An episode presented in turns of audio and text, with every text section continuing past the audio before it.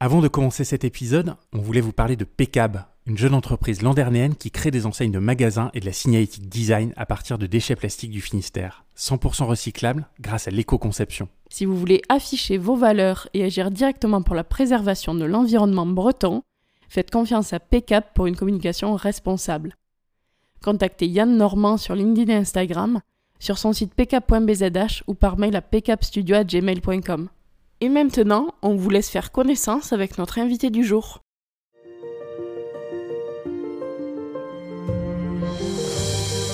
Bonjour à tous et bienvenue dans ce nouvel épisode de Plein Phare, le podcast business 100% breton. Nous sommes Mathilde et Yann, deux entrepreneurs brestois dont l'objectif est de mettre en lumière la Bretagne et son dynamisme économique. Aujourd'hui, nous sommes ravis d'accueillir Seva Wez, la jeune fondatrice de Seva, la marketplace dédiée à la mode cool, éthique et éco-responsable. Avec Seva, la fast fashion c'est fini et elle se charge de vous convaincre dans cet épisode passionnant. Entrepreneuse dans l'âme depuis toujours, Seva a enchaîné les expériences. Malgré un échec avec sa première entreprise, un comparateur de sneakers, la Quimpéroise a relevé la tête et créé sa marketplace en 2019, plus déterminée que jamais. Si vous avez envie d'écouter une entrepreneuse engagée et qui n'a pas froid aux yeux, vous êtes au bon endroit. On vous souhaite une très bonne écoute.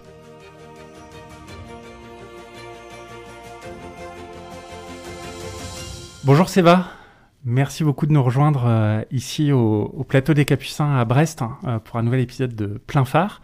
Pour ceux qui ne te connaissent pas, est-ce que tu peux te présenter et présenter ton activité s'il te plaît? Euh, Bonjour et puis merci de, m'inviter sur le podcast, ça fait super plaisir.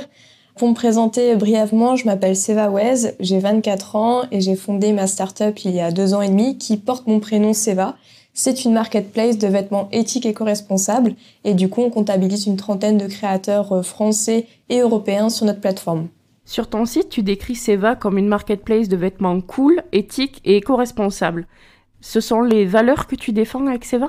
Ouais, totalement. Alors, euh, éthique et co-responsable, c'est un pivot qu'on a pris euh, il y a environ un an et demi. Au départ, on était uniquement sur du streetwear, on pourra en reparler tout à l'heure d'ailleurs. Et après, en fait, en discutant avec nos créateurs, on s'est rendu compte que l'aspect éthique et co-responsable était super important. On s'est nous-mêmes en fait auto-formés, moi-même euh, sur tout ça. Et donc ouais, c'est des valeurs qu'on prône, euh, qu'on a dans notre cahier des charges aussi pour faire rentrer les marques. Et pourquoi cool? Parce qu'on veut montrer que la mode éthique c'est pas uniquement des vêtements basiques, qu'il y a plein de petits créateurs qui ont chacun leurs univers qui sont trop trop cool. Et c'est ça qu'on veut mettre en avant sur, euh, sur la plateforme. Est-ce que tu peux nous dire comment est né le projet? Quelle a été la genèse Comment est né Seva Ouais, carrément. Alors comment le projet est né C'est arrivé en 2019. En fait, moi je voyais, j'avais déjà un autre projet en parallèle que j'ai arrêté après. Et euh, en fait, j'étais énormément sur Twitter parce qu'on a bâti une grosse communauté sur Twitter où il y a plus de 7000 personnes qui nous suivent. Je voyais pas mal de marques indépendantes qui se créaient sur Twitter, des jeunes créateurs qui avaient des vêtements qui étaient euh, plutôt chouettes, Sauf que le constat était qu'il manquait de visibilité. Et c'est pour tous pareil. Donc je me suis dit pourquoi pas créer un site où on peut les retrouver en un seul clic. À ce moment-là, je ne savais pas que le mot était une marketplace. Euh, et puis c'est en cherchant sur internet que je me suis dit bon bah c'est ça, une marketplace de créateurs streetwear. C'est ça qu'on va faire. Donc on a créé et on a lancé une campagne sur Ulule pour créer la plateforme, pour dire à notre communauté ok aujourd'hui on a envie de faire ça. Est-ce que vous nous suivez dans l'aventure? On a collecté un peu plus de 6000 euros pour créer euh, cette plateforme et elle est née fin 2019 avec une quinzaine de créateurs partenaires. Et donc, bah, cette campagne Ulule nous a permis d'être en quelque sorte une étude de marché pour voir s'il y avait de la pétence par rapport à ça. Ça a été le cas et après, bah, ça a évolué, mais voilà de manière générale comment c'est né. On parlait tout à l'heure du fait que la marketplace est éthique et récemment la marque d'ultra fast fashion Shein a effectué une levée de fonds et elle vaut désormais plus de 100 milliards de dollars. Est-ce que tu as un commentaire à faire là-dessus? Ah bah ouais, bah, quand j'ai vu ça, je pense qu'on est nombreux à avoir sauté de notre chaise, euh, je pense. J'ai envie de dire que dire parce qu'on voit les rapports du GIEC qui sortent. Il nous reste à peu près trois ans, voilà, pour euh, plus ou moins sauver notre peau. Et le fait est, c'est qu'on voit une entreprise. Là, en plus, c'est l'ultra fast fashion. C'est encore pire que la fast fashion. Alors, tu peux peut-être rappeler justement ce que c'est la fast fashion Ouais, la fast fashion, en fait, c'est euh, produire euh, avec des coûts de fabrication super faibles, énormément de collections et dans des conditions qui sont, qui sont comment dire, euh, très, très déplorables, en fait. Donc, de manière synthétique, la fast fashion, c'est ça. Et là, l'ultra fast fashion, c'est encore pire. Tout est décuplé. Et Shine, du coup, bon, bah, on, prononce comme on a envie, peu importe. Et quand je vois aussi sur les réseaux sociaux, sur TikTok, à quel point euh, c'est mis en avant entre les hauts, les outfits shine, ça n'arrête pas. Et en fait, on est, on est face au mur en se disant, maintenant, qu'est-ce qu'on fait pour endiguer la chose? Qu'est-ce qu'on fait? Et, si euh, des investisseurs sont prêts à mettre autant dans des entreprises ultra fast fashion, comment nous, dans la mode éthique, on fait pour exister et faire comprendre aux gens que acheter un t-shirt à 1,95€, ça n'a aucun sens. Ça n'a aucun sens. Et donc là, on se retrouve face à plein de problématiques. On fait comment? On fait quoi? Et comment convaincre les gens et euh, bah, les, éduquer en fait sur ce sujet-là. Donc euh, le sujet de Shine qui est valorisé à 100 milliards, euh, franchement, ça, moi, ça me reste... je suis bouche bée. Je, ne sais pas quoi dire. C'est tellement aberrant en fait. Avec tout ce qui sort, bah, au, final, c'est comme le film Don't Look Up hein, que j'ai vu sur Netflix. C'est exactement le même scénario. Et tout est en train de, se passer. Et nous, on est là en train de regarder avec notre popcorn. Et puis on est là, ok, bon, soit. C'est compliqué. Et euh, comment t'expliques que les investisseurs soient pas intéressés par la mode éthique alors qu'on pourrait se dire que c'est l'avenir? Ah, très bonne question. Euh, étant pas moi-même investisseuse, j'ai pas forcément la réponse à la question. Peut-être que c'est euh, du fait justement qu'il n'y a pas assez de marge, pas assez de marge mmh. dans la mode éthique. Ça coûte euh, assez cher à produire. Si en fait on respecte tout le cycle de production et de fabrication pour que tout le monde soit rémunéré de la manière la plus juste et que ça soit fabriqué de la manière la plus juste, forcément ça veut dire qu'il y a moins de marge. Peut-être que c'est ça qui intéresse moins les investisseurs pour avoir leur retour sur investissement forcément. Après, j'ai pas trop parlé sur le sujet parce que je m'y connais pas et j'ai pas le regard d'une investisseuse. Je pense que ça en fait partie. J'espère que dans les années à venir, il y aura de plus en plus de boîtes dans l'écologie, l'environnement, pas forcément dans la mode, mais qui sont là pour euh, du coup euh, développer tout cet aspect environnemental, qui vont réussir à lever des fonds. Euh, ça commence, mais c'est encore timide. Mmh. Tu le disais, le rôle de Seva, c'est aussi un petit peu d'éduquer le, marché vers des comportements un petit peu plus éthiques en termes d'achat de vêtements. Et d'ailleurs, tu clames sur ton site haut et fort que la fast fashion, c'est fini. Quels sont les arguments que tu pourrais donner aux consommateurs pour passer de la fast fashion ou l'ultra fast fashion à une consommation un petit peu plus éthique, euh, durable et euh, responsable bah, Quels arguments je pourrais donner? Alors ça, c'est souvent ce que je fais sur, euh, sur TikTok. J'essaie de faire de la bienveillance. Dans un premier temps, on n'est pas là pour taper sur les doigts de tout le monde, loin de là. C'est essayer de faire comprendre qu'aujourd'hui, acheter un pull à 50 ou 60 euros, voire plus, qui est fabriqué en Europe ou en France avec des matières qui sont biosourcées, etc., en fait, c'est beaucoup plus intéressant sur le long terme parce que ce pull-là, il va pas se détruire ou euh, facilement se déchirer euh, ou, les fils ils vont partir, contrairement à un pull qui aura coûté 14,99€ euh, dans un magasin. voilà, je ne citerai pas de nom, mais qu'on a tous qui, mm. qui nous viennent en tête. En fait, il y, y, a quelque chose qu'il faut avoir en tête, c'est le prix d'achat et le prix d'usage. Souvent, on n'entend pas parler du prix d'usage, mais en fait, c'est diviser le prix d'achat par le nombre de fois où on compte porter le vêtement, où il va être porté, et on verra que le prix d'usage, du coup, est beaucoup plus faible sur un vêtement plus cher que sur un vêtement peu cher qu'on aura peu porté. Donc là, bon, je vais pas, vais pas faire de schéma du coup en audio, mais euh, c'est la marque Opal qui avait mis ça en avant sur son Instagram et qui permet de se rendre compte en fait de pourquoi on va investir et mettre un peu plus d'argent dans un sweat ou un t-shirt. Et ben c'est parce qu'il va nous durer sur 5, 10 ans, 15 ans, parce que c'est de la bonne qualité. Mais là, du coup, c'est euh, pas seulement une question de prix, euh, c'est aussi une question de philosophie, parce que ça inclut de porter les vêtements plus longtemps qu'on les porte actuellement je crois que la moyenne d'utilisation d'un vêtement qu'on a dans notre placard, elle est euh, relativement faible. Ça se compte sur les doigts d'une main au maximum. Hein. Ouais, il me semble que c'est pour un t-shirt, c'est genre 5 euh, fois. Il me semble que c'est ça. Après, c'est une généralité. Je dis pas que tout le monde le fait. Euh, moi, je, le fais pas. Un t-shirt, je, je, vais pas l'acheter pour le porter que 5 fois, sinon ça n'a pas d'utilité. C'est euh, quand même pas beaucoup. Mais si on prend cet exemple, c'est vrai que ça demande du coup un mode de vie et d'avoir euh, des outfits et un style qui soit un peu plus restreint, qu'on n'ait pas une garde-robe qui fasse 3 km. Donc euh, ça va aussi avec le rapport du GIEC qui demande à ce qu'on ait plus de sobriété sur notre mode de vie, sur notre consommation. Aujourd'hui, est-ce que euh, l'humanité, si je prends au sens global, est prête à le faire? C'est une très bonne question. Donc là, c'est, je pense que c'est énormément d'éducation à faire en l'espace de trois ans. C'est un énorme challenge, mais c'est vrai que qui dit acheter plus éthique dit avoir un mode de vie un peu plus minimaliste pour les vêtements. Du coup, ce que tu veux dire, c'est qu'il vaut mieux acheter moins de vêtements, mais euh, de meilleure qualité, donc plus cher pour qu'ils durent plus longtemps. Oui, c'est ça, c'est euh, bah, consommer moins, consommer mieux. Ça peut être aussi se rediriger vers la seconde main. Euh, il y a plein en fait de choses qu'on peut mettre en place. Il y a aussi de la location de vêtements qui peuvent se faire. Mais ouais, consommer moins, consommer mieux, c'est un peu l'adage quoi. Et d'ailleurs, qu'est-ce que tu penses du marché de la seconde main qui se développe pas mal en ce moment avec de plus en plus d'entreprises euh, sur ce créneau? Euh, bah, Ça peut être super bien dans une euh, certaine mesure parce que ça pousse aussi du fait que ça soit de la seconde main et qu'on se dise bon bah en fait j'achète pas un vêtement neuf, ça peut pousser aussi à une forte consommation de la seconde main et au final récupérer plein de pièces chez soi qui viennent de la fast fashion ou de l'ultra fast fashion. Je connais des gens comme ça qui accumulent, accumulent les pièces parce qu'elles sont achetées sur Vinted et sur le Bon Coin ou peu importe. Et au final, ça ne règle pas forcément ce souci de sobriété quant à la mode éthique ou euh, son rapport à la mode du moins.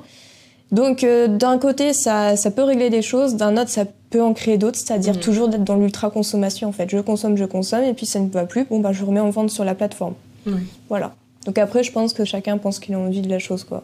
La mode éthique en termes de création, création de modèles, j'imagine que on travaille un petit peu différemment parce qu'il y a quelque chose que les marques de fast fashion ou d'ultra fast fashion ont très bien fait, c'est de créer des collections pour avoir euh, une mode à un instant T et avec une mode qui évolue euh, très très vite. Créer des vêtements éthiques, ça implique de créer des vêtements qui sont un peu plus intemporels, probablement, pour qu'ils durent 5, 10, 15 ans. Alors, oui et non. Alors oui, parce qu'il y a quand même pas mal de marques éthiques qui vont proposer des basiques, donc euh, des suites qui sont unis, des t-shirts unis. Donc ça, c'est plutôt chouette parce que, bon, bah, comme dit, c'est intemporel, ça passe partout et on peut le porter à n'importe quel moment, euh, bien que euh, bah, peut-être la mode l'année prochaine, ça sera telle suite de telle couleur. Bon, bah, coup de chance, ça sera peut-être un suite d'une marque éthique, mais c'est des choses qu'on peut porter sur le long terme. Après, d'autre part, justement, sur nous, sur notre marketplace, on sélectionne des créateurs avec des vrais univers qui vont aussi prendre en compte ce qui se passe autour de la mode, qui vont à des fashion week, etc., pour voir ce qui se passe, mais qui vont réadapter ça au niveau de leurs univers et de leurs pièces. Ça me fait penser par exemple à un de nos créateurs qui s'appelle Superbe SPB, qui fait à la fois du, de et de l'upcycling avec sa marque. Lui, il est axé streetwear, mais avec une patte propre à lui, et euh, ça passe tellement bien en fait. Euh, bon, c'est le style streetwear, mais ça passe très bien avec euh, bah, les dernières paires de chaussures qui sortent. Donc c'est à la fois, comment dire, avoir une sorte d'outfit éthique. On peut pas avoir un, dressing et un outfit 100% responsable. Ça n'existe pas malheureusement, mais c'est essayer au fur et à mesure en fait de faire rentrer euh, cet univers éthique sans que ce soit l'étiquette éthique en premier lieu en fait qu'on voit. C'est plutôt j'aime bien ce vêtement et en plus il est éthique. Mhm. C'est ça qu'ils veulent faire avec leur marque de vêtements et pas j'achète un vêtement, il est éthique et en plus il est cool. C'est l'inverse en fait. Il est cool et en plus il est éthique et j'ai envie de le porter. Outfit, c'est un mot que tu utilises beaucoup depuis tout à l'heure. Pardon. pas de souci. Pour ceux qui ne euh, sont pas forcément familiers du terme, est-ce que tu peux le. Oui, en fait, un outfit, c'est la tenue vestimentaire. Voilà. Merci. Tout à l'heure, quand tu t'es présenté, tu as dit que tu avais 24 ans et euh, on voulait te demander qu'est-ce qui t'a donné envie d'entreprendre si jeune puisque tu t'es lancé euh, pendant tes études, je crois? Oui, je me suis lancée quand j'avais 19 ans. J'ai eu une première boîte, c'était une idée que j'avais eue au lycée parce que j'étais euh, passionnée de, sneakers. Donc euh, forcément, depuis, j'ai revu ma consommation aussi de, mm. basket. En fait, donc à l'époque au lycée, je, cherchais une paire de chaussures, tout ça, je l'ai jamais trouvé. Et donc je me suis dit, euh, bon, j'ai envie de créer un comparateur de prix de sneakers. L'idée est restée dans ma tête. j'ai fini mon bac, j'ai fait un DUT Tech Deco à Quimper et j'ai eu le statut étudiant-entrepreneur mm. porté par Pépite Bretagne, ce qui m'a permis à la fin de mes études de lancer ma, ma boîte. Après, ça a duré deux ans. Et j'ai liquidé la société parce que bah, ça marchait pas. À un moment, il faut, faut, savoir tourner la page. Mais après l'idée de créer une entreprise, j'ai eu une première idée quand j'avais 13 ans. Euh, je crois que j'ai toujours les croquis qui étaient chez moi. Et en gros, c'était faire euh, du mobilier à partir. Euh, à l'époque, vous savez, c'était un peu les chambres London, etc. Genre, c'était bien brandé à fond. Et c'était faire du mobilier avec, par exemple, bah, les logos des marques, etc. Donc, je pense que ça, ça n'aurait jamais passé par rapport, bon, bah Contrat d'utilisation. C'est ça. Euh, mais j'ai toujours les trucs qui étaient dessinés sur un bout de papier. Je m'étais renseignée sur comment créer une boîte quand on était mineur. Puis quand j'ai vu qu'il fallait s'émanciper, je me suis dit, bon, on va vite arrêter ça. euh, J'aime bien raconter aussi euh, une anecdote. C'est quand j'étais au collège, je pense que c'était en, en quatrième ou en troisième. C'était l'époque des sarbacanes. Je sais pas si, vous avez, si ça vous dit quelque chose, les sarbacanes. On faisait avec des, effaceurs, en fait. On ah faisait. Voilà. Et donc, euh, moi, je m'amusais, en fait, à customiser les sarbacanes euh, de mes potes, en fait. Et donc, je les vendais pas, parce que j'ai pas, j'ai pas non plus envie de faire mon business au collège. mais ça commençait à émerger de, faire, OK, j'apporte de la plus-value aux sarbacanes, je les customise et tout, je donne ça. Et voilà. T'étais très créative, du coup. Voilà, dès, dès mon plus jeune âge. Tu parlais du statut d'étudiant entrepreneur. Est-ce que tu peux nous en dire un petit peu plus euh, là-dessus Ce que c'est et quels sont les, avantages? Carrément. Alors le statut étudiant-entrepreneur, moi je l'ai eu en 2017. C'est un dispositif en fait du ministère de l'enseignement supérieur qui a été lancé en 2013-2014, si je dis pas de bêtises. Euh, il y a des pépites en fait dans chaque région de France et en dom-tom également. C'est un dispositif qui permet aux étudiants et aux jeunes diplômés de bénéficier de ce statut-là. C'est comme en fait le statut étudiant sportif de haut niveau, mais version entrepreneuriat. Ça permet d'être accompagné, d'avoir des aménagements d'horaire, d'emploi du temps, d'avoir un tuteur qui t'accompagne, un chef d'entreprise, d'intégrer une promotion spécifique étudiant-entrepreneur sur toute la Bretagne.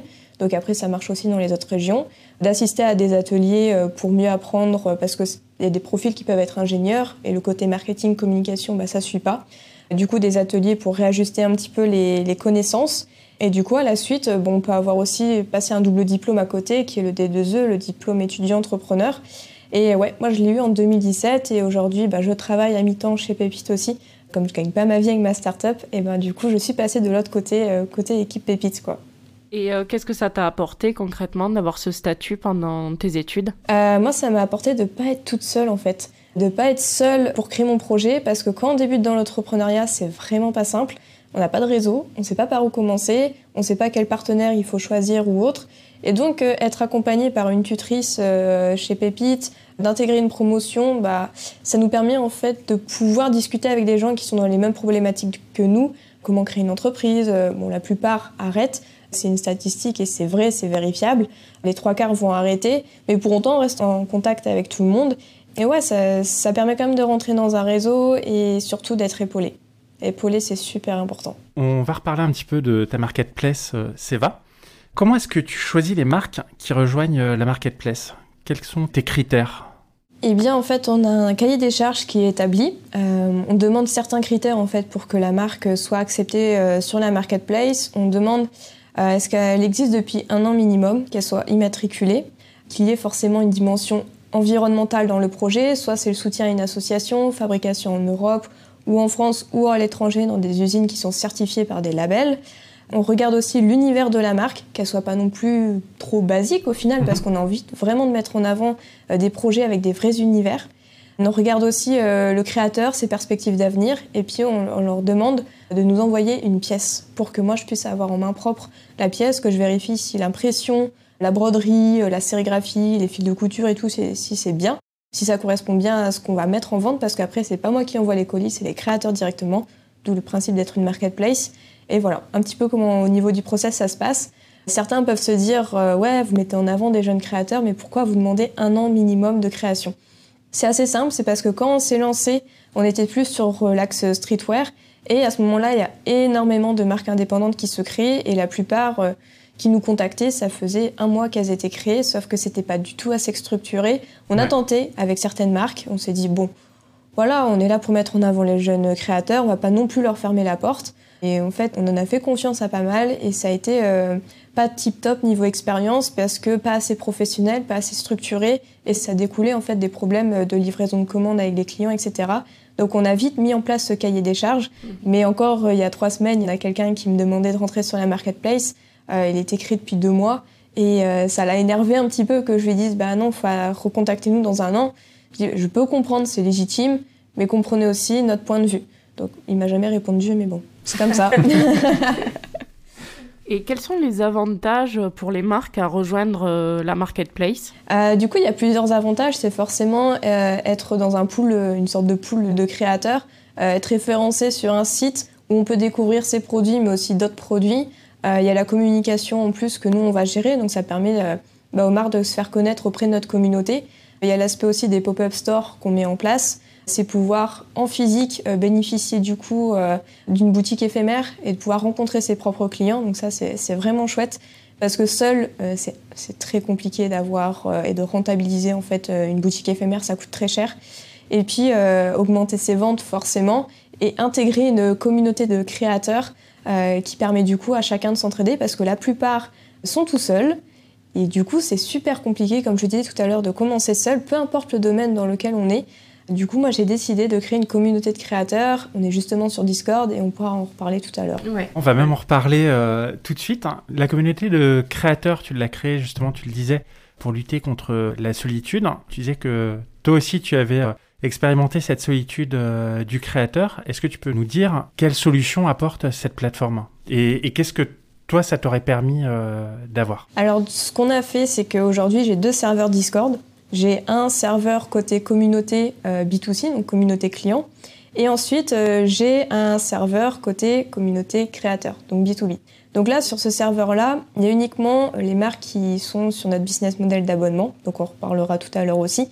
Donc ils sont quelques-uns pour l'instant, parce que c'est encore tout nouveau. Ils sont à peu près euh, un peu moins d'une dizaine sur, euh, sur le Discord. Et ce qu'on met en place, il y a pas mal en fait de thèmes et de channels sur le Discord qui permettent d'échanger sur différents thèmes, que ce soit du matériel, euh, comment mieux communiquer, les ressources qu'on veut partager, que ce soit des podcasts, etc.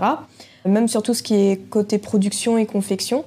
Et euh, une fois par mois, je mets en place une visio avec eux tous les premiers lundis du mois. Ça a commencé ce mois-ci et euh, ils ont vraiment beaucoup apprécié. Et ce qui a fait plaisir, c'est que en fait, on va au-delà d'être une simple marketplace. Et c'est le retour qu'on a eu de nos créateurs aussi. Et dit, ça fait plaisir parce que voilà, tous les autres marketplaces le font pas. Vous vous prenez le temps de le faire, d'échanger avec nous. Et ça a très bien marché. J'ai même, à un moment, la visio a tellement duré, ça avait dépassé l'heure et demie en fait. Je dis, moi, je, dois y aller, mais ils ont continué à discuter entre eux. Et c'est ça qui est chouette en fait. C'est que, après, la communauté, elle s'auto-alimente. Parce qu'on est tous là pour des buts et des valeurs communes en fait. Donc tu crées un réseau de personnes qui rencontrent probablement les mêmes euh, problématiques et qui du coup peuvent euh, s'apporter des solutions euh, mutuelles. Tout à fait, et je sais qu'à la fin, il y, a, il y a deux créateurs qui discutaient de TikTok parce qu'il y en a un qui a envie de se mettre sur TikTok mais il comprenait pas. Il était un peu déçu parce qu'il faisait pas assez de vues alors qu'il essayait de faire du contenu euh, assez qualitatif. Et donc l'autre créateur l'a mis en relation avec une amie à lui qui était un peu plus experte sur TikTok pour qu'il se mette en relation et qu'il ait des conseils. Et après, moi, je suis là en support aussi pour apporter de la ressource et du contenu. Si je suis calé un petit peu sur le domaine, bah, TikTok, ça me connaît un peu. Donc, je leur dis, bah, écoutez, moi, ce que je vous propose, c'est dans le channel euh, aide, entraide, etc. Je vous mets toutes les ressources que je connais sur TikTok. Après, c'est à vous d'aller voir, mais vous aurez tout à disposition. Et euh, donc, euh, tu as aussi un serveur Discord pour les clients. Pourquoi ce choix de rester sur les réseaux sociaux traditionnels et qu'est-ce que ça apporte le Discord à la communauté? Alors c'est vraiment une bonne question. Euh, c'est juste que je voyais aussi pas mal de marques dans le streetwear avoir des serveurs Discord. Et quand je voyais à quel point ça pouvait être euh, utile et que ça renforce la communauté, je me suis dit pourquoi pas faire la même.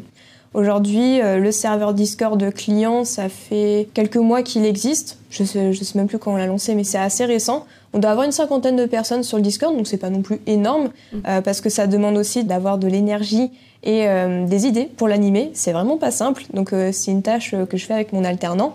Essayer de savoir comment on peut mieux l'animer, parce que tous les jours, il y a certains qui envoient leurs outfits, certains nous envoient aussi qu'est-ce qu'ils consomment au niveau alimentaire, d'autres nous parlent de leurs projets. Donc on essaie de faire vivre un petit peu ça. Et sur les prochains mois, bah, le challenge, c'est que je vais communiquer sur le Discord, sur TikTok, pour amener le plus de gens possible et qu'après, on ait une vraie communauté sur un but commun. Donc après, par déduction, forcément, on va euh, parler des nouveaux créateurs qui arrivent sur la marketplace, donner les dernières nouveautés, etc. Mais ils auront les exclus avant tout le monde.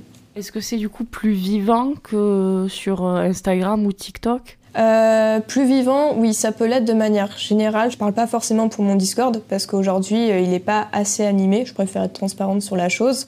Mais sur les Discords que je connais, c'est très très très puissant. Euh, je connais des Discords de, marques de vêtements où ils sont plus de 800 dessus. Ça va très très vite. C'est très fort en fait. C'est un sentiment d'appartenance qui est créé via Discord. Euh, le fait est, c'est que nous, en plus, en tant que marketplace, on est censé pas faire la communication d'une marque de vêtements, mais de 30 marques de vêtements. Donc c'est un vrai challenge. Mmh. Euh, aujourd'hui, Instagram, c'est compliqué pour nous. Twitter, bah, j'ai une bonne communauté dessus. Facebook, je continue à communiquer dessus. Et LinkedIn, c'est le côté pro. Mais Discord, ça permet de vraiment réunir euh, les plus passionnés et ceux qui suivent avec engouement le projet. Mmh. On va parler un petit peu business model. Mmh. Comment est-ce que ça fonctionne pour euh, la plateforme Seva? Comment est-ce que la plateforme gagne de l'argent? Alors, le business model, il a pivoté pas mal de fois. Hein. Je ne vais, pas mentir sur la chose. on a commencé en 2019 avec des commissions sur les ventes uniquement avec 10% de commission sur les ventes. Quelques mois après, on a évolué vers 20% de commission sur les ventes. Ça a duré environ un an et demi. Le fait est, c'est qu'il faut faire énormément de volume de commandes pour dégager du budget pour euh, un modèle comme ça. Donc aujourd'hui, ce qu'on a fait, c'est qu'on s'est basé aussi sur d'autres marketplaces. Euh, ça m'a pris quelques mois à reconstruire le modèle. Et donc, on mixe à la fois la commission et les abonnements. Euh, il y a trois types d'offres. Il y a une offre gratuite pour tester, où on peut ajouter euh, trois produits. On prend 20% de commission sur les ventes et pas plus. Ça s'arrête là. Ensuite, il y a une deuxième offre qui est à 20,99€ où on propose pas mal de services en plus. La commission baisse forcément. Et puis après, il y a une dernière offre qui est premium et axée plus pour les marques matures, on va dire, qui est à 59,99. Et là, la commission baisse encore plus et ça comprend encore plus de services. Je vais pas tout détailler, mais euh, aujourd'hui, c'est ce qui fait notre business model et qui nous permet d'avoir du MRR, donc du revenu mensuel récurrent. Tu disais tout à l'heure que tu te payais pas encore euh, avec Seva. Du coup, j'imagine que la startup est pas encore rentable. Dans combien d'années tu penses que Seva pourrait être rentable? Euh, C'est une très bonne question. Année, j'espère pas. Moi, j'espère. oui, j'étais peut-être un peu pessimiste. c'est tout ce qu'on te souhaite en tout cas. Ouais, ouais, bah c'est vrai que c'est très compliqué en fait les modèles de marketplace. Soit on arrive et on a énormément de, budget en communication et marketing pour que ça marche euh, du tonnerre. Comme dit tout à l'heure, hein, le, problème, euh, pas le problème, mais le cas général au niveau de la mode éthique, c'est des marges qui ne sont pas très très grosses. Et donc nous, en tant que marketplace, on ne peut pas non plus prendre énormément de marge avec nos créateurs parce que eux déjà, ils ont du mal à marger. Alors si nous, on vient manger par-dessus, ça, là, ça commence à être compliqué. Donc euh, là, c'est tout l'enjeu sur les prochains mois aussi de, de trouver à nouveau euh, ou peut-être de pivoter de business model parce que là, en septembre, ça fera, ça fera trois ans. On dit souvent qu'au bout de trois ans, on sait si une entreprise est viable ou non. Euh, moi, je vais devoir me donner une deadline aussi. donc, J'espère qu'on va tout exploser, qu'on va tout péter, qu'on va tout faire pour que ça marche, ça c'est mhm. sûr. Euh, les ambitions, elles sont fortes, elles sont hautes. Après, il faut, garder le côté business aussi et savoir regarder en face des chiffres et euh, prendre des décisions. Des fois, c'est des décisions qui vont permettre de pérenniser euh, la structure. Des fois, c'est un mal pour un bien, ça peut faire mal au cœur. Mais c'est comme ça, c'est la résilience. Tu disais qu'il fallait beaucoup d'argent en termes de communication. Alors ça, je l'entends totalement, c'est un petit peu le même principe que la franchise, c'est euh, la marketplace qui communique pour euh, l'ensemble des créateurs. Est-ce que la levée de fonds, c'est une option pour toi? Bah, J'avoue que j'y ai déjà pensé. La levée de fonds, faire rentrer dans le capital du coup des, investisseurs. Je pense que je ne suis pas encore assez mature pour la levée de fonds et que ça intéresse euh, les investisseurs. Déjà, le fait que j'ai changé de business model, je sais que là, ça peut intéresser parce que du moment qu'on parle de MRR, là, là, c'est intéressant. Donc il va falloir. C'est de l'argent qui rentre euh, de manière certaine. C'est ça, c'est ça. C'est récurrent. Tous les mois, hop, on a une récurrence euh, d'entrée d'argent. Donc là, après, c'est encore trop jeune par rapport en fait au, pivotement de business model pour la levée de fonds, mais c'est forcément quelque chose euh, qui est dans un coin de ma tête pour justement booster la chose. On se demandait qui est la principale clientèle de Seva. Est-ce qu'il y a un, un portrait robot type du client qui va acheter sur Seva? Alors, euh, de manière générale, ça sera une personne qui est âgée entre 18 et 24 ans ou 25 et 34 ans, plutôt sexe masculin. Et accès, ouais, euh, le produit phare qu'on va vendre, c'est soit les t-shirts, soit les sweats à capuche. Donc euh, voilà de manière générale. D'accord. Tu as fait partie de la septième promotion de l'aventure West Startup. Qu'est-ce que ça t'a apporté? Eh ben, euh, c'était, c'était très très chouette. Euh, du coup, c'est un accélérateur euh, West Startup qui est géré avec la French Tech de Brest, Quimper et Lannion. Et du coup, moi, j'étais un des projets qui était un des plus matures, on va dire, parce qu'on peut intégrer West Startup sur différents stades de projet. Et pour autant, ça m'a bien servi, surtout pour le côté réseau, parce qu'on a accès du coup à pas mal de mentors. Et ça, c'est vraiment super intéressant, même sur du long terme. On rentre aussi dans le réseau de, la French Tech. Et puis, euh, puis non, moi honnêtement, j'ai beaucoup aimé l'aventure. Il y a cet effet de promotion aussi. Les formations et les intervenants étaient de qualité. Donc honnêtement, c'était vraiment une très très bonne expérience. Et si je devais retenir une chose, c'est vraiment le réseau que ça a apporté. Et tu es toujours en contact avec ce réseau actuellement? Oui, oui, totalement. Il y, a, il y a quelques personnes que j'ai gardées euh, dans le réseau, que je vois régulièrement euh, à la French Tech, euh, bah, au Totem ici. Et puis après, grâce à la French Tech aussi, c'est eux qui m'ont permis de pouvoir accéder au plateau BFM Business en août dernier. ça s'est fait vraiment sur deux, deux, semaines ou une semaine avant le plateau télé. Ils m'ont demandé si j'étais intéressée. Je dis bah pourquoi pas. Et donc j'y suis allée. Et donc voilà aussi à quoi ça sert de, passer par ce genre de structure. C'est le réseau, c'est de la mise en relation, c'est de la confiance aussi avec les porteurs de projets. Et voilà. Au début de l'aventure, tu le disais en début d'entretien, tu as lancé euh, une campagne de crowdfunding sur Ulule qui t'a permis de récolter 6000 euh, euros. Qu'est-ce qui explique ce premier succès selon toi? C'est une bonne question. Ce premier succès, je pense que c'est hum, déjà l'équipe qui est derrière le projet. Donc après, c'est moi principalement qui suis derrière. C'est tout ce qu'on avait pu bâtir avec mon premier projet parce que j'ai gardé exactement la même communauté. C'est mon premier projet, c'était le comparateur de prix de sneakers. Ça portait mon prénom aussi. J'ai gardé le prénom, le logo, j'ai tout gardé. J'ai gardé la communauté. Après, celle qui n'était plus intéressée est partie. C'est pas un souci, c'est pas grave. Et en fait, on était vraiment beaucoup mis en avant sur Twitter à cette époque-là.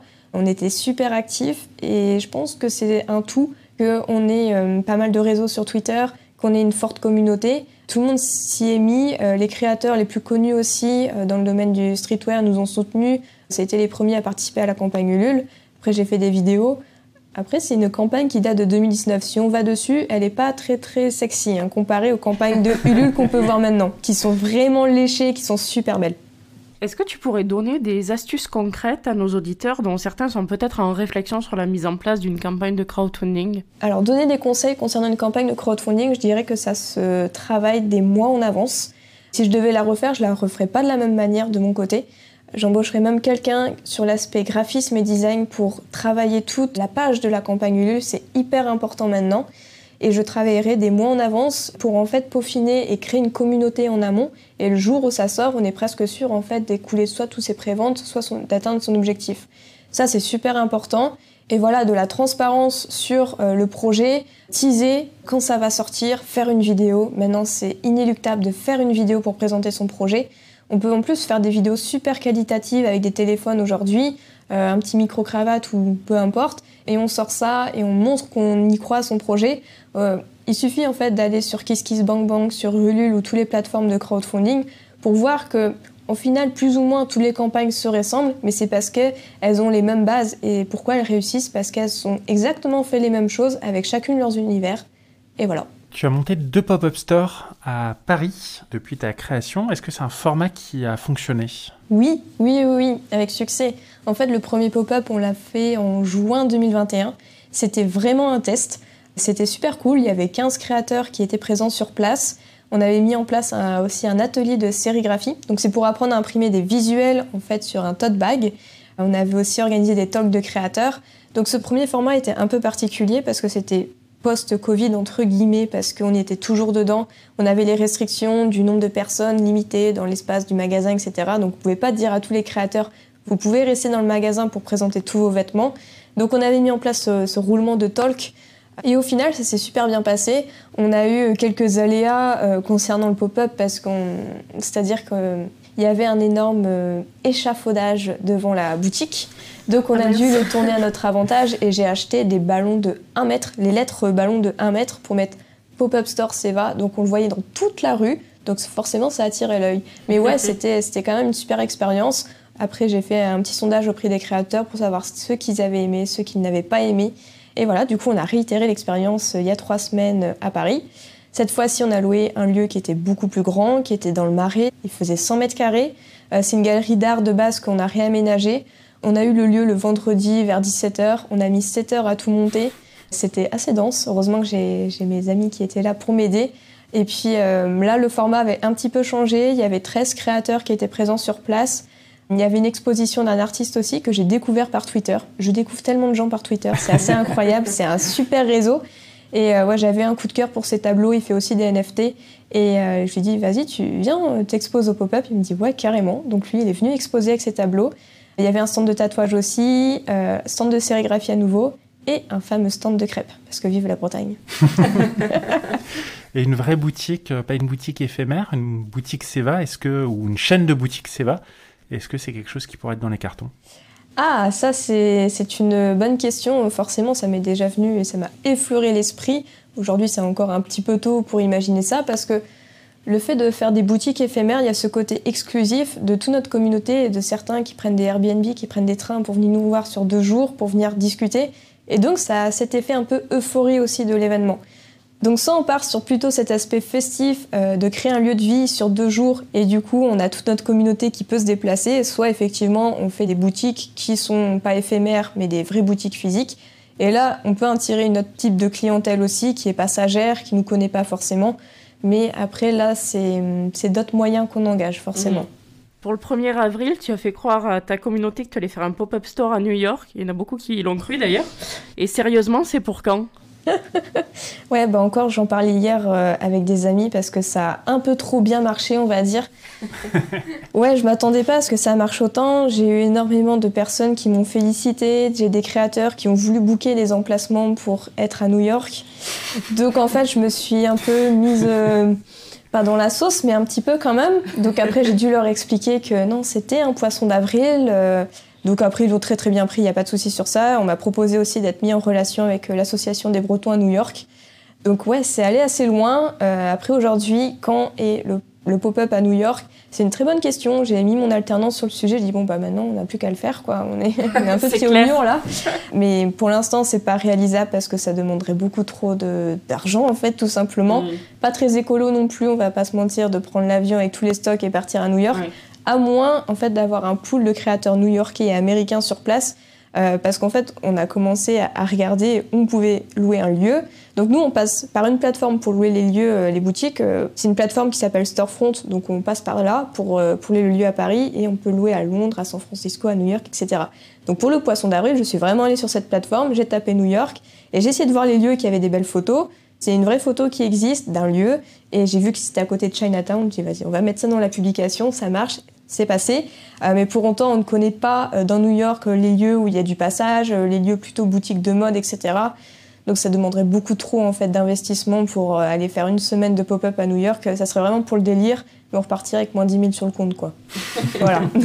Et sinon, est-ce qu'il y a d'autres villes en France qui pourraient accueillir un pop-up store Seva Ah bah la Bretagne, forcément. J'y ai pensé au départ avant d'aller sur Paris. Je voulais aller sur Nantes.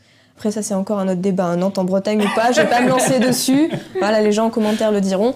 Donc, euh, mais Nantes, en fait, j'ai pas trouvé de lieu, tout simplement. Il euh, n'y a pas assez de lieux, ou soit c'était un peu trop onéreux pour nous. Euh, Rennes, j'y ai pensé aussi. ça, ça serait très très cool de faire à Rennes. Ça me ferait moins de route aussi, parce que chaque fois, je pars en voiture. Hmm. Lille, j'ai pensé aussi. Histoire, en fait, de pouvoir aussi satisfaire notre communauté qui est basée un peu partout en France. On a déjà beaucoup demandé à Lyon. Alors par contre, Quimper-Lyon en voiture, ça va être un peu long aussi. Donc euh, c'est pour ça que je fais à Paris, euh, pas parce que c'est la capitale de la mode, etc., mais c'est aussi parce que c'est le point central pour réunir tout le monde. Après, si je peux le faire dans d'autres euh, villes, c'est avec plaisir. Donc là, on réfléchit à Rennes. Et à part les autres pop-up stores, c'est quoi les prochaines autres étapes de Seva? Les prochaines étapes, c'est de pouvoir justement bah, continuer sur l'évolution de ce business model, de pouvoir continuer bon, bah, ces, pop-up stores euh, par la suite. Je pense que le prochain, il sera début décembre. Ça va être euh, d'augmenter aussi le nombre de créateurs sur la plateforme. Aujourd'hui, on a une trentaine, c'est de pouvoir doubler au moins euh, les créateurs d'ici la fin de l'année parce que le process après d'intégration il est assez long vu que c'est moi qui gère tout derrière, c'est-à-dire la visio de présentation, l'intégration des produits, le web développement, le marketing, la com, c'est très très long. Donc voilà en tout cas pour l'année à venir, on va organiser aussi des actions de collecte de déchets la première, euh, normalement, aura lieu à Nantes. Donc, logiquement, c'est la semaine prochaine, le 24 avril. Mais on va sûrement euh, l'annuler pour diverses raisons et la reporter. On va essayer d'en faire aussi à Paris. Donc, en fait, on va essayer de mobiliser notre communauté sur différentes actions hors pop-up store pour vraiment montrer que, bah, voilà, on veut du lien aussi avec eux. On veut pas être uniquement sur du digital. Donc, voilà un petit peu pour les étapes à suivre. Et puis après, euh, go devenir, comment dire, mais de la mode éthique. Et toi, où est-ce que tu te vois dans 5 ans? Je déteste cette question. Désolée. c'est très compliqué de savoir où on va être dans 5 ans. Déjà, dans 5 mois, je sais pas. Donc, euh, dans, dans, 5 ans, euh, version utopique, la marketplace euh, bat son plein. On a vraiment rempli tous les objectifs qu'on veut. Il y a une petite team, mais vraiment à taille humaine, qui est derrière ce projet-là. On réussit à faire des cartons pleins à chaque fois à nos pop-up stores. On peut tourner un peu partout en France et on arrive à faire de l'éducation et à sensibiliser. Moi, ce que j'aimerais beaucoup aussi avec la marketplace, c'est pouvoir, pourquoi pas, faire de l'éducation, mais directement dans les écoles, les collèges et les lycées. Je sais que Too Good To Go, il me semble qu'ils ont un programme éducatif qu'ils peuvent implémenter dans les programmes du coup euh, des, élèves. Ça, c'est une, information à vérifier. Je suis pas sûre, mais je crois avoir vu ça passer sur LinkedIn. Et si on, on peut faire ça aussi avec la marketplace, ça serait incroyable parce que tout part de l'éducation finalement tout part de là. Donc si on peut arriver à sensibiliser en fait dès le plus jeune âge, bah, le pari il est gagné quoi. En fait, ta vision euh, dépasse euh, la mode éthique, c'est beaucoup plus large. Bah ouais, au final, euh, le challenge, il est tellement énorme que on peut pas se cantonner uniquement à vendre des vêtements éthiques et, cool. On s'arrête là, on fait du business. bah non, en fait, là, il y, a une vraie prise de conscience qui doit être faite. Et ouais, dans 5 ans, je sais pas où j'en serai. Ça, c'est une vraie question. Mais j'espère en tout cas que, que je serai heureuse. C'est le principal aussi. on te le souhaite. Chez Plafard, on pense que l'échec a toujours plein de vertus. Tu as monté, tu le disais, un comparateur de sneakers que tu as arrêté. Quelles sont les, les leçons que tu as tirées de tes échecs professionnels passés? Eh bien, beaucoup de leçons, parce que c'est pas simple non plus de créer une structure et d'aller en liquidation devant un tribunal après. C'est assez intimidant, ça s'est très bien passé. Qu'est-ce que j'ai pu en retenir? C'est de choisir très bien ses associés. C'est ça aussi qui m'a porté défaut. Je suis tombée sur un associé, je n'irai pas dans les explications vraiment et les détails, mais quelqu'un de très très malsain, et j'ai dû m'en défaire rapidement parce que ça allait beaucoup trop loin. Ça a fini à la police, spoiler. Euh, et après, euh, comment dire, c'est aussi euh, prendre le temps, réseauter, sortir de sa zone de confort. Avant d'avoir ce projet-là, j'étais hyper introvertie, du mal, pas très sociable non plus, on va pas se mentir. Le fait de porter ce projet, ça donne confiance en soi, donc ça c'est chouette. En fait, ce qu'il faut faire, et ce que je retiens aussi, c'est ne pas hésiter à solliciter, à demander de l'aide. C'est hyper important, il faut pas avoir honte de demander de l'aide, de prendre son temps, demander les avis des uns et des autres, histoire de ne pas être euh, tête dans le guidon sur son projet. De demander aussi plusieurs devis, hein, parce que ça, c'est des choses que je faisais pas. Euh, je pars avec un prestataire, j'ai un devis, you euh, Sauf que tu te rends compte qu'au final, c'était peut-être un peu trop cher. Et donc, il y a pas mal de choses qui rentrent en compte. Et aussi, quand j'ai créé ma première structure, je suis partie en société, donc en SASU, chose qui n'était pas du tout à faire. J'aurais dû partir en micro-entreprise, mais le fait est, c'est que j'ai été mal conseillée. Mon business plan, il ne valait rien du tout. Je me suis, je me suis totalement plantée. Donc partir avec une société sur euh, le modèle que j'avais, c'était, c'était pas du tout viable. Et on m'a laissé pourtant le faire. Et c'est ça qu'aujourd'hui, j'ai, j'ai un peu la rage, quoi. Parce que peut-être on a un petit peu profité de ma naïveté, je dis pas. Mais voilà, on en ressort avec énormément de leçons. Après, je n'ai pas vécu mal d'arrêter mon projet. C'est plus mes parents qui l'ont vécu mal, j'ai l'impression, parce qu'ils étaient là, mais tu vas pas arrêter quand même. Je sais pas, si, j'en ai marre en fait. À un moment, ça fait deux ans que ça existe. J'ai dépensé toutes mes économies là-dedans. J'ai aucun retour sur investissement. Faut savoir prendre la décision aussi d'arrêter de tourner la page. Donc, euh, je me souviens que c'était le 13 novembre 2020 que je suis allée liquider ma société. C'était un vendredi 13. Et euh, c'était pendant le Covid, il n'y avait que des restaurateurs. J'étais la plus jeune. Et je suis arrivée dans le tribunal, j'avais l'impression d'être une malfrat. En plus, j'étais en train de regarder la série Murder en parallèle. Donc là, waouh, qu'est-ce que j'ai fait? Et je suis arrivée devant le tribunal, il y avait que des hommes sur le, le, bah je sais pas comment ça s'appelle, mais le juge, le greffier, etc. C'était que des hommes. Et je me suis dit, ça va être une partie de plaisir là. Euh, ils ont été très très sympas. Ils ont ils m'ont demandé pourquoi j'avais créé le comparateur, pourquoi ça n'avait pas marché, etc. Ils ont été d'une bienveillance incroyable. Puis ils m'ont dit, bah ça arrive Prenez en compte ce que vous avez fait, réfléchissez aux échecs et ce qui n'a pas marché, évitez de faire la même erreur la prochaine fois. En tout cas, vous avez votre vie devant vous. Donc euh, voilà, on vous souhaite bonne continuation. Et voilà, et trois jours après, j'ai écrit ma micro-entreprise pour la marketplace. oui, c'est ça, cet échec finalement ne t'a pas empêché d'entreprendre de nouveau, ça t'a pas donné envie de, prendre un CDI euh, et de suivre une voie entre guillemets euh, normale Non, du tout, parce que le fait est, c'est que la marketplace était déjà enclenchée quand j'ai arrêté le comparateur. C'était déjà en, route, c'était déjà en ligne, et à un moment, on avait les deux sites en ligne, on avait le comparateur et la marketplace, sauf que les gens ne comprenaient plus ce qu'on faisait. Donc, d'où le fait que j'ai arrêté de faire le comparateur pour vraiment me focaliser sur la marketplace et que ça soit beaucoup plus clair pour tout le monde et pour moi. C'était un projet qui était plus passionnant aussi de, de mon côté à réaliser, quoi. Et donc, euh, non, ça m'a pas empêché d'entreprendre et de partir vers un CDI. Après, euh, c'est comment dire, c'est assez délicat aussi comme sujet parce que moi, je l'ai bien vécu cette fin d'aventure parce que j'étais seule dans la structure. J'avais pas des salariés que je, mm. devais leur dire il y a un licenciement économique.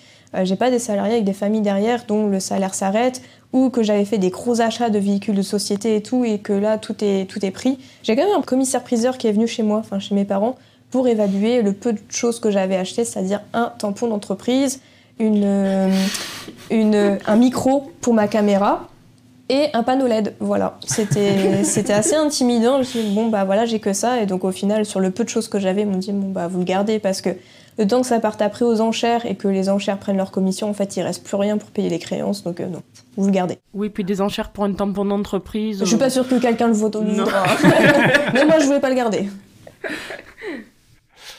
Est-ce que tu aurais trois conseils à donner à un jeune entrepreneur qui hésite encore à se lancer? Alors carrément, déjà c'est euh, ne pas attendre que le produit ou le service soit parfait. Euh, souvent on dit bah regardez quelques années en arrière ce que vous avez réalisé. Si vous n'êtes pas satisfait et que vous avez honte, c'est normal. C'est que c'est tout s'est bien passé en fait. Mm. Donc n'attendez pas que ce soit parfait pour vous lancer. Aujourd'hui, il existe plein d'aides aussi pour pouvoir se lancer, être accompagné, etc. On est à une ère où justement il y a pas mal de dispositifs qui existent. Voilà, il existe aussi plein d'outils no-code pour pouvoir créer rapidement son prototype. il y a quelques années, c'était très onéreux de le faire. Aujourd'hui, on peut le faire tout seul. D'être accompagné aussi, ne pas hésiter à solliciter de l'aide. C'est super important de ne pas être tout seul. Et puis, euh, et puis de ne pas trop hésiter, d'y aller. Au pire, faut être prêt à mettre un petit peu d'argent dedans. On ne peut pas partir à 0 euros, c'est pas possible. Mais être prêt à laisser quelques sous dedans, mais on en sortira dans tous les cas, si ça ne marche pas, avec plein d'enseignements. Mais bon, je souhaite que ça marche dans tous les cas. Mais il faut prendre le risque. Il n'y a pas de risque zéro en fait. Hmm. Merci beaucoup d'avoir répondu à toutes nos questions. On va passer aux questions plein phare. On se demandait quel est ton endroit préféré en Bretagne Mhm. Très bonne question. Est-ce que je peux dire deux endroits? Oui. Bien sûr. Super. Alors j'ai un premier endroit, c'est hum, là où j'ai passé toutes mes vacances d'été quand j'étais petite. Euh, c'est à 20 minutes de chez moi. C'est le Cap Cause. Je ne sais pas si vous connaissez, la mmh. plage du Cap Cause dans, le Finistère. Donc on faisait du camping là-bas quand j'étais petite, tout ça. Euh, je fais du paddle aussi là-bas de temps en temps, ou de la pêche à pied. Mhm. Et sinon, il y a un deuxième lieu que j'ai découvert euh, avec mes parents, ça fait 4-5 ans. C'est du côté, euh, c'est pas loin de Locronan d'ailleurs, c'est la plage de Port-Zavrag, je sais pas comment on la prononce, c'est le, nom breton quoi. Et bref, il y a un restaurant qui s'appelle l'Oasis qui est à la fois bar où on peut l'été être sur comme un jardin en fait de maison, mais c'est un jardin aménagé en salon et on peut venir boire un verre le midi ou le soir avec un sunset incroyable. Donc je la conseille et en plus il y a beaucoup de surfeurs, de bodyboarders pour ceux qui veulent en faire. Voilà, c'est un super lieu. Question un peu difficile des fois. Qu'est-ce que c'est pour toi être bretonne? Ah bah j'avoue que ça j'y ai pensé quand j'ai entendu dans les précédentes interviews tout ça. c'est quoi être breton? Alors pour moi, c'est limite un style de vie en fait être breton. C'est un style de vie. C'est euh, quand on est breton, on est, on est breton, donc on est comme ça. Le verbe naître, hein, je, préfère préciser. Euh, c'est de l'entraide, c'est beaucoup d'entraide. Les Bretons s'entraident énormément, c'est toute une communauté en fait. Mais pour moi, c'est un style de vie. C'est euh, la mer à côté, c'est l'entraide, c'est partager des bons moments, c'est bosseur aussi, parce que les Bretons sont aussi bosseurs. Donc ouais, pour moi, c'est un tout en fait. C'est un style de vie être breton. Et euh, il y a beaucoup de personnes qui vont vous dire, je suis pas né en Bretagne, mais euh, j'adopte la Bretagne, je suis breton d'adoption en fait. Parce qu'on a tellement des valeurs qui sont fortes que d'autres régions ne vont pas avoir. C'est ça qui fait être breton. J'ai une anecdote quand j'étais sur la route pour venir en fait à Brest, je double une voiture et euh, c'était un A. Et le A, c'était un A avec derrière le drapeau de la Bretagne. Je me suis dit, c'est que en Bretagne qu'on peut voir ça, quoi. On voit, euh, on voit euh, à Paris, il n'y a pas le département ou la région Île-de-France qui va être affiché derrière un A, quoi. Donc voilà, ça résume la chose. Et pour finir, quelle est selon toi l'entreprise à suivre en Bretagne? Euh, Alors je pense que je vais parler de l'entreprise d'un ami à moi que j'ai découvert par le statut étudiant-entrepreneur qui cartonne énormément. Il est basé à Rennes, il s'appelle Ruben, il tient une marque de vêtements qui s'appelle Mocovel. C'est une marque de vêtements axée sur la scoot culture, donc la culture de la trottinette. Il a une énorme communauté à l'international, euh, des États-Unis jusqu'en Australie. Il organise des événements, des, compétitions de trottinettes. Il a des superbes vêtements, des super collections. Il embauche petit à petit ses amis dans son entreprise. Il est très très très bien structuré. Moi, il m'épate. Hein. Il a que, il a 22 ou 23 ans à peine et ça marche du tonnerre. Ils viennent de prendre des locaux à Nantes. Et honnêtement, c'est quelqu'un euh, il n'est pas trop sur les réseaux sociaux à montrer euh, les, comment dire, comment est sa boîte, euh, les hauts et les bas, etc. Pour autant, ça marche énormément. Et je pense que ça vaudrait le coup un jour si vous avez l'occasion de, l'interviewer ou autre. Euh, il a énormément de choses à raconter et c'est assez, assez fou son parcours aussi. Un grand, grand merci Seva d'avoir euh, partagé toutes ces choses-là avec nous. Pour euh, les auditeurs qui auraient encore des questions ou qui souhaitent en savoir plus sur ta marketplace, est-ce que tu peux nous redonner l'adresse du site et mhm. les réseaux sociaux qu'utilise Seva, s'il te plaît? Avec plaisir. Alors le site internet c'est www.seva.bzh vive la Bretagne. Ensuite, euh, sur les réseaux sociaux, vous pouvez nous retrouver sous le nom de Seva, SEVA, euh, BZH ou Seva tout seul. Et puis pour me contacter personnellement, bah, c'est SevaWez sur LinkedIn. Sur Instagram aussi, vous pouvez me contacter sans souci. Euh, voilà. Super, merci beaucoup. Bah, merci, à vous. Merci à vous. Un grand merci à Seva qui nous a partagé son parcours et les coulisses de sa marketplace. Nous espérons que cet épisode vous a plu également. Si vous souhaitez continuer cet échange avec Seva, vous pouvez retrouver les liens de son site et de ses réseaux sociaux dans les notes du podcast. Merci à vous pour votre écoute. On se retrouve d'ici 15 jours pour un nouvel épisode. En attendant, retrouvez-nous sur nos réseaux sociaux Instagram, LinkedIn, Facebook et Twitter ou sur notre site pleinphare-podcast.fr. N'oubliez pas de nous laisser un avis sur votre plateforme d'écoute favorite si l'épisode vous a plu. À très bientôt